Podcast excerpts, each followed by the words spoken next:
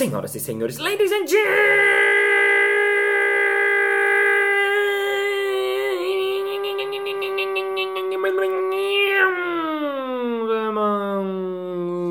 mesdames et messieurs, estudantes e estudantas. Está começando mais um Balascast Música.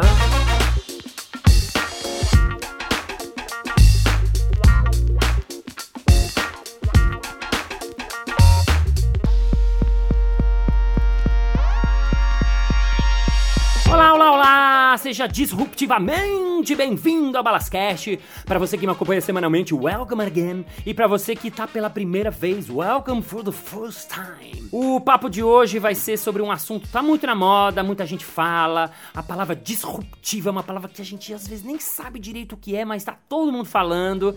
E eu vim aqui fazer um evento de mestre cerimônias e cruzei com um cara incrível que fez uma palestra incrível e faz um monte de coisas legais e tá absolutamente enfurnado nesse assunto. Ele fez o MBA, eh, mestrado na Faculdade Getúlio Vargas, na FGV. Ele é diretor educacional da Live University, que é uma universidade muito legal brasileira, que tem cursos muito legais, com um jeito novo e diferente de ensinar. Ele fez um curso na UC Berkeley Strategic Planning, quer dizer, ele é chique porque ele estudou International. E ele é pai, ele faz yoga, escalada de aventura, ele faz um monte de coisa, dentre outras coisas que ele faz. Ele está aqui hoje no Balascast de hoje com vocês, Alex Leite. Palmas!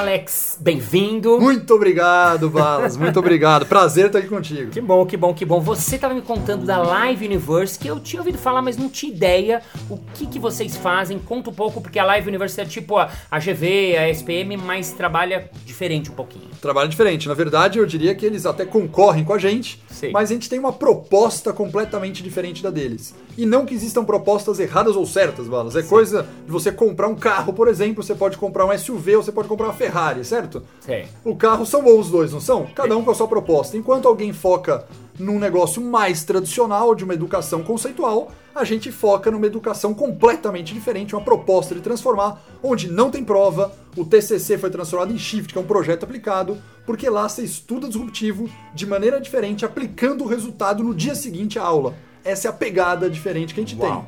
Vamos lá, vamos decupar isso aí. Então, primeiro não tem prova. Primeiro não tem prova. O cara faz o MBA, se forma e não tem prova. Não tem prova. É o meu sonho esse. É isso.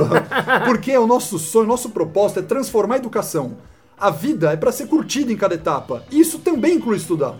Sim, sim, sim, sim. Parece slogan de a vida é pra ser curtida em cada idade, mas é isso que vocês tentam fazer É mesmo isso, na lógico, prática. Com certeza. Que legal. E você falou então, não tem prova. Você falou o que, que é o shift que você falou? O shift é o seguinte, o pessoal tem TCC, né, que é o trabalho de conclusão de curso. O TCC o pessoal escreve aquela monografia longa, né, Sei. no Word, naquele, né, professor de dados, Sei, você escreve aquele sei, Word, cita cola. livro, copia e cola, parará, parará. Sei. E aí o que você faz? Engaveta, né? Sim, Certo? total. Engaveta. Não, a nossa lógica é diferente. O shift é um projeto que a gente colocou o nome de shift Uhum. porque ele tem que transformar e mudar a empresa. Uhum. Uma empresa de alguém. Pode ser, às vezes, trabalho voluntário, o pessoal faz pra ONG, faz pra Ah. consultoria, mas eu posso pegar empresas grandes do Brasil, a pessoa trabalha nessa empresa e ela tem que fazer um projeto real e implantar o projeto dentro dessa empresa. Fazer de verdade De ele acontecer. verdade, de verdade. E a banca, que a gente não chama de banca, chama de apresentação executiva, a banca que quer? Você defender a teoria de um livro nos outros lugares, né? Nos tradicionais. Perfeito. O nosso, a banca, são diretores e presidentes de grandes empresas que vão assistir aquele grupo de alunos apresentando o projeto, avaliando se o projeto é bom, não é bom, se ele fez certo ou fez errado aquele projeto dentro da empresa. Uau, isso é muito legal, né? Porque a gente tá falando muito de educação, das escolas, de novo mindset, mas às vezes é difícil assim, como vai mudar, como vai fazer. E isso já é um jeito de mudar, fazendo a experiência acontecer, fazendo o cara fazer mesmo. Quando você falou empresa, o cara pega uma empresa de verdade, uma ONG que existe, vai lá e faz o projeto dele. ONG e grandes empresas. A gente Grandes- tem. Ah, o cara faz, às vezes, É, tem- a gente é as grandes, se eu pegar do Brasil mil maiores lá, vai ter 300 mil maiores que já fizeram MBA e já foram implantados projetos. Uau, que legal. E com grana, né, rolando. Eu não posso falar, logicamente, o nome das empresas, Aham. mas a gente tem projetos de 20 Ah. milhões de redução de custo numa área de compras. Ah, às vezes o e cara teve faz- um aumento de Aham. 25% de faturamento, chegando a 100 milhões de venda num projeto que foi colocado dentro. Sim, agora quando o cara vai lá propor pra empresa, ele uh, a empresa paga já pelo projeto ou ela paga, como funciona Não, isso? o projeto o aluno faz, né? Porque É ele uma- faz para se formar no MBA, ele faz isso, então ele tá Ah, fazendo de graça o projeto. Entendi. É muito comum, às vezes, diretores da própria empresa, conselheiros acionistas, assistirem o cara apresentando o projeto. Uau. Muito legal, muito legal. Queria te perguntar, né? O meu assunto é, é- é criatividade, né? Até você estava falando uma coisa que eu me identifiquei muito porque as aulas que eu dou, né, de improviso e criatividade, quando eu faço principalmente no mundo corporativo, elas são aulas experienciais. Eu falo muito uh, do, do conteúdo, mas assim, é o cara na experiência. Você falou que lá também é isso, muito experiência. Muita experiência. Tipo, me, me exemplifica, assim, não Tá, tem aquela gente- clássica cadeira, o cara sentadinho, o professor falando. É, você fala nisso, eu olho claramente uma propaganda, a gente pôs um vídeo para viralizar na internet, que é Chega demais do mesmo. E nesse vídeo a gente mostra uma sala de aula há 100 anos atrás, Sei. e a gente mostra uma fábrica de um carro há 100 anos atrás, mostra o carro fabricado. O carro 100 anos hoje é completamente diferente. A gente olha a sala de aula, é a mesma. É e a gente olha e fala, não é possível que isso esteja acontecendo. Não. Certo? Sim. Então a nossa sala, não só fisicamente, mas a gente tem uma metodologia própria de aula que a gente chama de Five Steps. É uma dessas metodologias. Aham. Que está dentro do negócio que a gente chamou de Lexis. Tá? Que é Learning Experience System. A gente criou um sistema de aprendizagem. Learning, Learning Experience, Experience System. System. Adoro, sigla, em inglês, adoro, tal, adoro, porque né? parece mais chique. Parece mais chique. Eu vou inventar é. um pra minha O palestra. pessoal depois queria me zoar, Balas, porque a gente fez um, um novo, né, uma melhora disso aí. E eu fiz questão de colocar Alexis 2.0, né? Porque se eu colocasse o Advanced, seria Alexis. Aí o pessoal queria me zoar, né? Ah, então, não não dá. Então ficou Alexis 2.0. E o que, que são esses five steps? O que, que são Five Steps? Cada aula nossa, imagina uma aula de MBA que tem 3 horas de duração à noite, por exemplo, uma segunda-feira, das 7 às 10 e meia da noite, com 3 horas e meia. Essa aula começa por uma pequena discussão rápida de um conceito, em termos de 20 minutos de aula. Aí eu começo a fazer um passo a passo de como o cara implementa isso na empresa. Eu mostro um exemplo real de uma empresa, eu faço um junto com os alunos e depois o aluno em grupo já vai fazer o real da empresa dele, em toda a aula.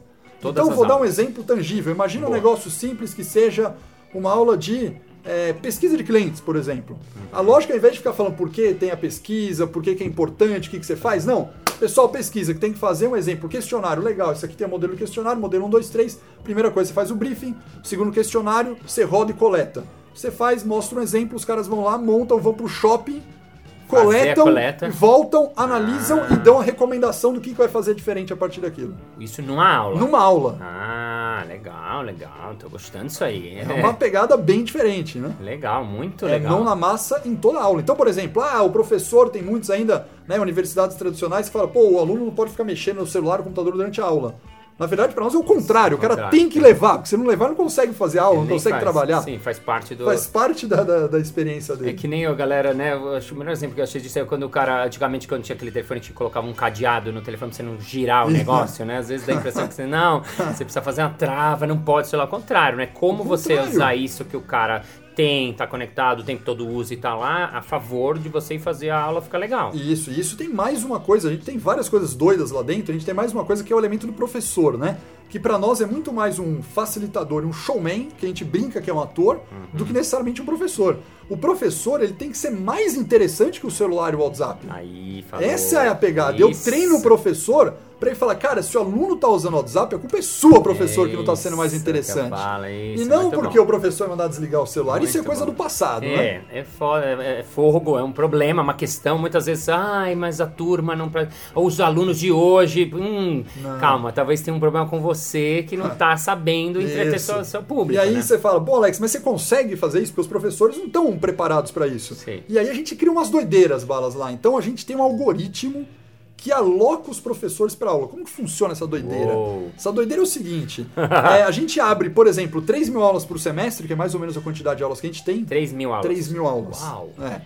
A gente abre as 3 mil aulas do semestre que a gente tem. E aí, os professores entram no portal, num app pelo celular ou pelo portal no computador deles, e eles podem se cadastrar para dar aquelas 3 mil. Um cara pode chegar lá e falar: Eu quero dar essas 3 mil aulas. Só que, na verdade, para cada aula que ele faz, que ele deu aula no passado, na live, no semestre que ele está dando, o aluno é hoje, o aluno É. nosso é digital, né? Sei. Ninguém assina a lista de presença. O aluno tem um app Sim. e ele faz check-in por GPS na sala de aula. Uau. Certo? Mas ele tem que estar lá Tem que estar lá presente. Quando a gente tem remoto online, Aí se tem bem. remoto é na outra Porque plataforma senão que ele faz. fácil assinar a lista de presença. É isso aí, Tá, tá. certo? Então tem GPS quando está presencial e remoto é remoto. E aí o aluno é obrigado a dar uma avaliação para o professor. Então ele dá uma nota de avaliação aula a aula. E Uma- o professor vai somando Ah. essa nota e vou fazendo Uau. média. Então, se eu tenho 10 professores concorrendo para uma aula, quem vai ser alocado sozinha pelo algoritmo? O professor Melhor. com o melhor score. Ah, sensacional. Agora, se aquele professor for um cara chato, que não, não interage com os alunos e vai reclamar do WhatsApp, Sim. a nota dele é baixa, ele tá fora do meu jogo. Uau, entendi. Quer dizer, aquilo que a gente antigamente, né, minha filha, por exemplo, tá com essa questão, ah, e o porquê o professor de inglês, ninguém gosta dele, ninguém adianta. Claro, eu como pai eu fico vendo também que isso não é molecada folgada, mas quando você vê que ninguém gosta, né, quer dizer, ninguém, ninguém, não é só minha filha, não é só a turminha, não é quem manja de inglês, quem não manja, opa, tem alguma coisa errada. Na educação de hoje, às vezes fica difícil, cara, vocês inventaram um jeito que é muito legal, que é real. E pode até parecer às vezes, ah, mas coitado do professor, coitado não, porque o cara que é bom, É ele isso. vai ter mais aulas, ele vai ter melhor Isso. ranking. Agora o cara, vou fazer a perguntinha de alguém que tá falando, ah, mas será que aí o cara não vai querer ficar agradando os alunos só pra... dar-" Pergunto pra você, eu já tenho a resposta porque eu não acho isso ruim, mas o que, que você me responde? O que eu respondo é o seguinte: quando a gente tem algum curso de curta duração, por exemplo, um workshop de dois dias, esse professor que entra lá e agrada o aluno, é um cara bem, conta bastante piada na sala de aula, Sei, sei. esse cara pode tirar uma nota aula e, entre aspas, ele vai enganar o aluno. Sei. Porque ele foi um cara gente boa, imagina você, Balas, dando aula lá, Sim, você eu conta engano piada, a galera vai Sou dar risada o tempo todo, vai se divertir. Fala, sensacional a aula do Balas. Sim. Dois dias. É, Quando a gente tá falando de um MBA, que o cara tá experimentando professores durante dois anos, a partir do momento que foi o primeiro professor ali, na hora que ele compara o primeiro com o segundo, o Balas engana na primeira sem saber do assunto. Perfeito. Mas na terceira aula, o aluno começa a sacar o seguinte: esse cara não tá entregando nada. Sim. Esse cara tá simplesmente aqui fazendo palhaçada e não tá adiantando. Sim. Então, por benchmarking dos professores, o sistema se autocalibra e o cara que engana, os alunos pegam. Tem duas coisas interessantes aí. A primeira é a direção, né? No caso vocês, não tá, não cabe a vocês, porque às vezes, pô, o, o diretor da escola gosta mais de um professor, gosta, até outro exemplo também de família. Ah, a, a- a tal professora é filha da, da coordenadora. Bom, aí quando é filha é difícil. Nesse caso, o sistema coordena, né? Que é muito legal, né? Mas vou te falar de É. casos como esse que você falou. Eu chamo de questão política, não no mau sentido Sim, da sim, da palavra, política- mas tem uma questão política. E a gente quebrou essa questão política. O engraçado, Balas, é o seguinte: tem muito professor que ainda não sacou o sistema. E o cara chega lá Aham. e começa a falar com a minha equipe, depois de repente chega até mim e falando, Alex, quero almoçar com você, importantíssimo, urgente, preciso marcar um Sei, almoço. sei. Aí o cara marca o almoço e fala, não tô entendendo, porque eu não fui alocado nesse semestre. Sei. Aí eu falo, só pode ser por causa do score, eu não sei porque você não foi alocado, foi o algoritmo que alocou. Sei, não Aí o professor, não, não é possível, porque minha nota é 9.2. Eu Falei, cara, tem 9.7, cara, o que eu posso fazer no negócio? Sei, sei. Então o professor, não, mas cara, o que, que eu posso fazer para dar mais aula? Eu falei, faz o seguinte, eu tenho um treinamento que eu faço online para vocês, todo treinamento que eu dou, assiste o treinamento, testa, testa mais, você vai melhorar o seu score, você vai ganhar mais aula. Sei. Mas tem professor que não cai a ficha, sabe? Literalmente o cara ainda acha que tem algum relacionamento político atrelado a isso, né? Muito Isso é, eu não consegui mudar a classe inteira ainda. Sim, mas claro, é passo a passo e É passo a claro, passo. Como, como é educação disruptiva, como é diferente, vai, o modelo vai se acertando Vai se conforme vai acertando. fazendo. É muito legal isso.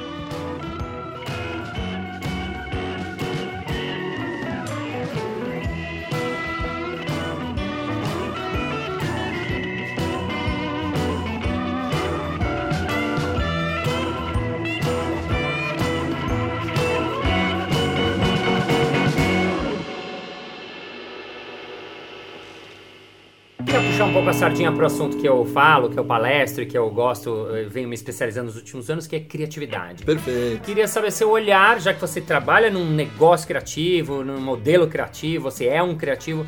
Como é que você vê o que, por exemplo, o que que você pensa de qual é o seu olhar sobre a criatividade? Meu olhar sobre a criatividade é um negócio de uma experiência muito pessoal minha, né?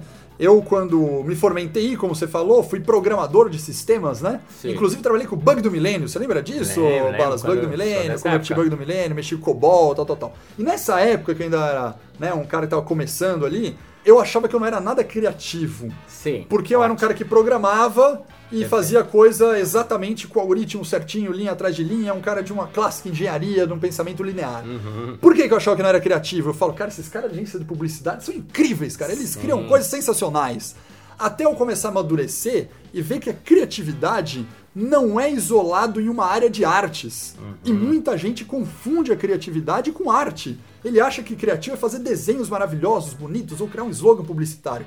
Isso é um tipo de criatividade. A criatividade ela se aplica para todas as áreas. Mesmo um cara de TI vai ser criativo em uma solução. Mesmo um engenheiro pode ser criativo num negócio completamente novo, numa nova tecnologia, no meu jeito de construir um muro de um prédio. Uhum. E a gente não tem essa relação. Normalmente a gente associa muito a pessoas que são mais criativas no sentido de arte. Isso, né? você, artistas. É, vou, vou te interromper que eu quero que você fale, porque você falou três slides na minha palestra.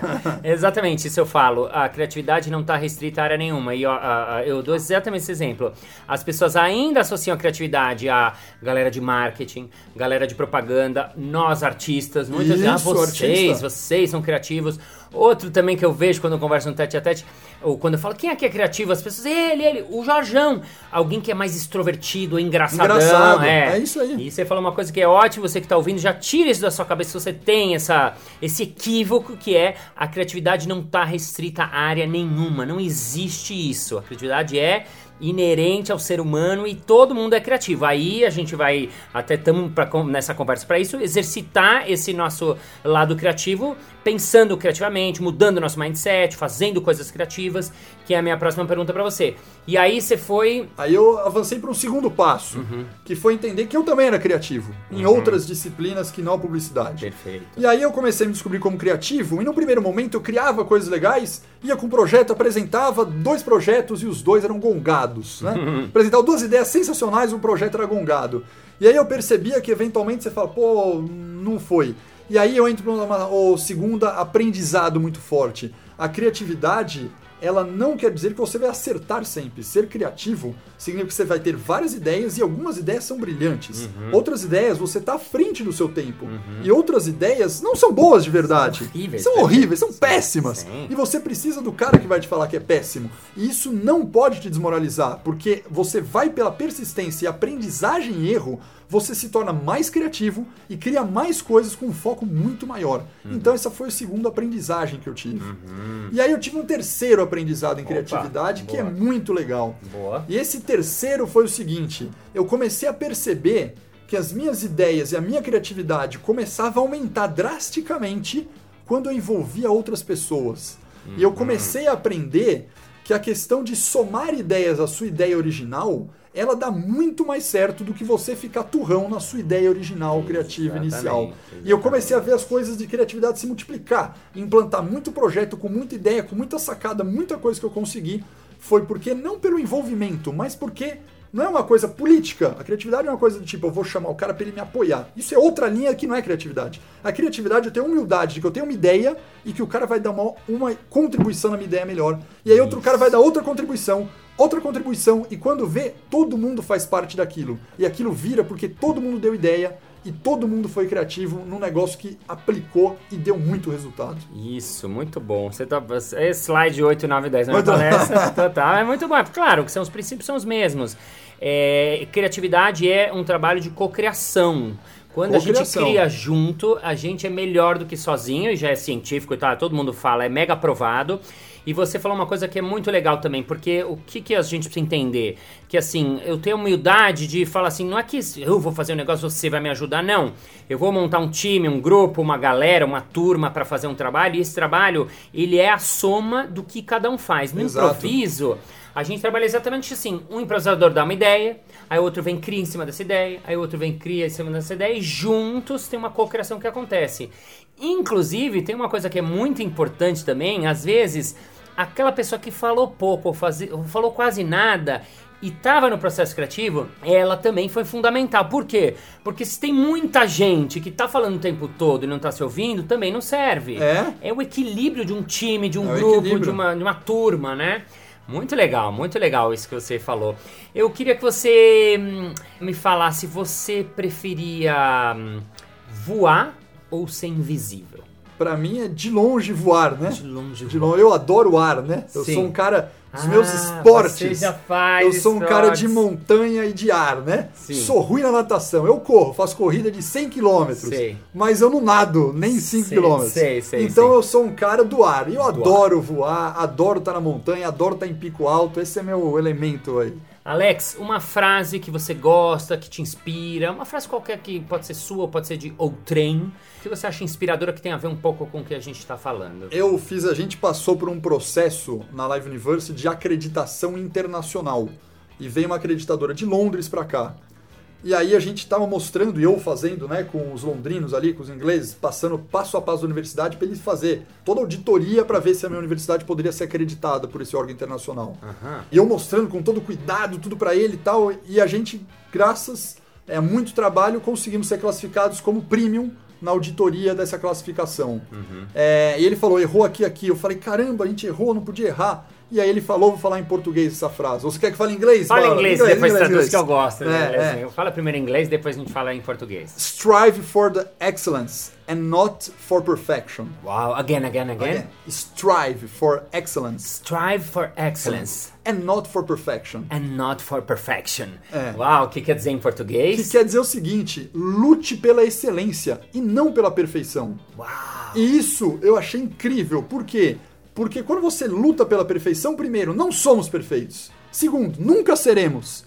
E se um dia formos, seremos arrogantes. Uau. E quando você luta pela excelência, você tá todo dia lutando para ser melhor, melhor, melhor e sabendo ter humildade de aprender e tentar a excelência, saber que em algum momento você vai errar. Então eu falo para os alunos, quando entra no primeiro dia de aula, aqui na live, não somos perfeitos, mas eu garanto que eu vou lutar por vocês pela excelência em todo o curso que vocês estiverem aqui. Uau, vamos falar essa frase junto para terminar esse episódio? Em inglês primeiro. Strive for excellence and and not for for perfection. Em português, Lute pela excelência e não pela perfeição. E assim, desse jeito, a gente termina esse episódio. Now.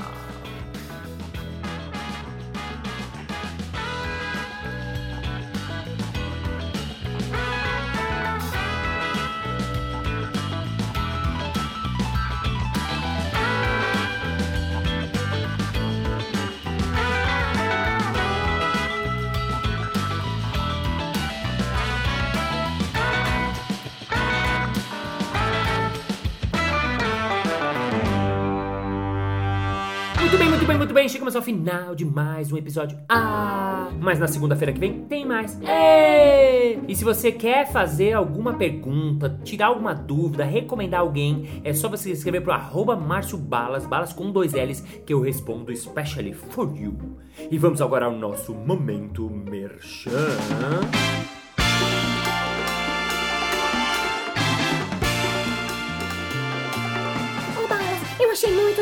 Da educação, do estudo, da experiência, assim. Eu queria ter uma experiência, fazer algum desses tipos de seus cursos de palhaço, de improviso. Como é que eu faço, hein? É fácil! Todos os meses tem curso de improviso ou curso de palhaço lá na Casa do Humor, onde você pode escrever, porque é pra qualquer pessoa, inclusive você. Entra lá no arroba Casa do Humor. É isso aí, muito obrigado pela sua audiência, pela sua paciência, pela sua sapiência, por seu foninho colado nesse ouvidinho. I'm very happy for it kept happening. I'm very happy, thanks for happy colors. Because education is reputation, what is the reputation purpose? And we have to add what is fucking innovation and what is creativity is in our heart because we are that creative. And see you next Monday. Bye bye. Pra você que veio pela primeira vez, welcome for the first time. Pra você que vem semanalmente, de novo, vamos de novo, que eu falei de novo, desculpa. É isso aí, muito obrigado pela sua paciência, pela sua audiência, pela sua sapiência, pela sua disruptância. Não. Muito obrigado pela sua paciência, pela sua sapiência, pela sua audiência, pela sua pela manumanência, pela audiência, fonoaudiólogo.